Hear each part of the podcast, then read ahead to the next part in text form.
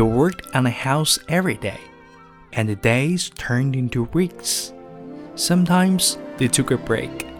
They would sit in two comfy chairs that were placed side by side in the living room. Other times, they would climb to the top of their favorite hill and have a picnic.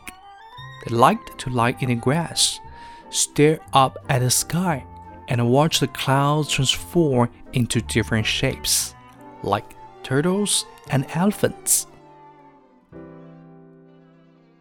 Ellie got a job at the local zoo, taking care of the animals in the South America house. Carl worked at the room too. He sold blooms from a cart. Sometimes Carl had so many blooms the cart would rise right off the ground.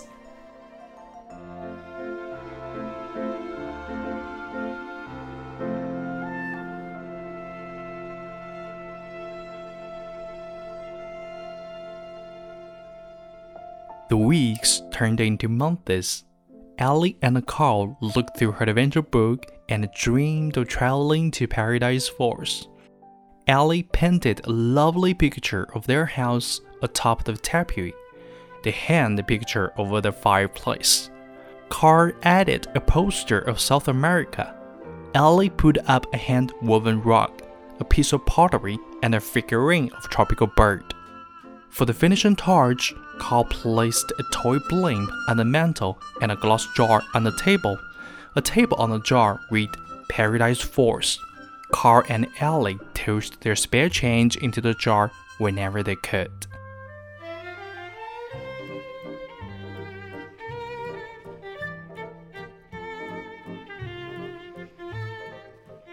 But they never had much money, and they always seemed to need to spend the money they had.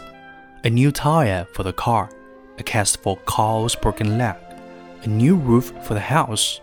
But Carl and Ellie didn't worry. They knew they would get to South America someday. The months turned into years.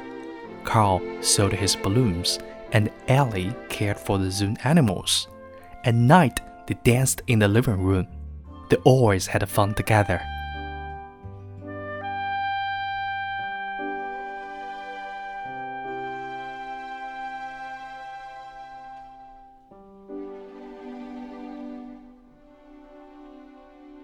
One day, when they had been married more than 30 years, Carl realized that they had been waiting long enough.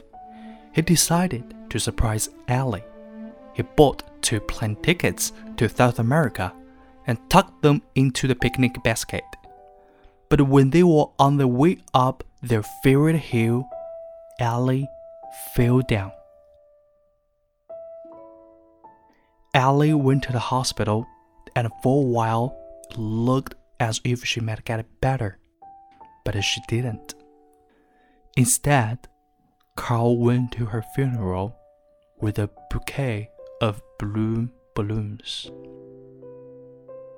Then he went home. For the first time since he was eight years old, Carl was completely alone.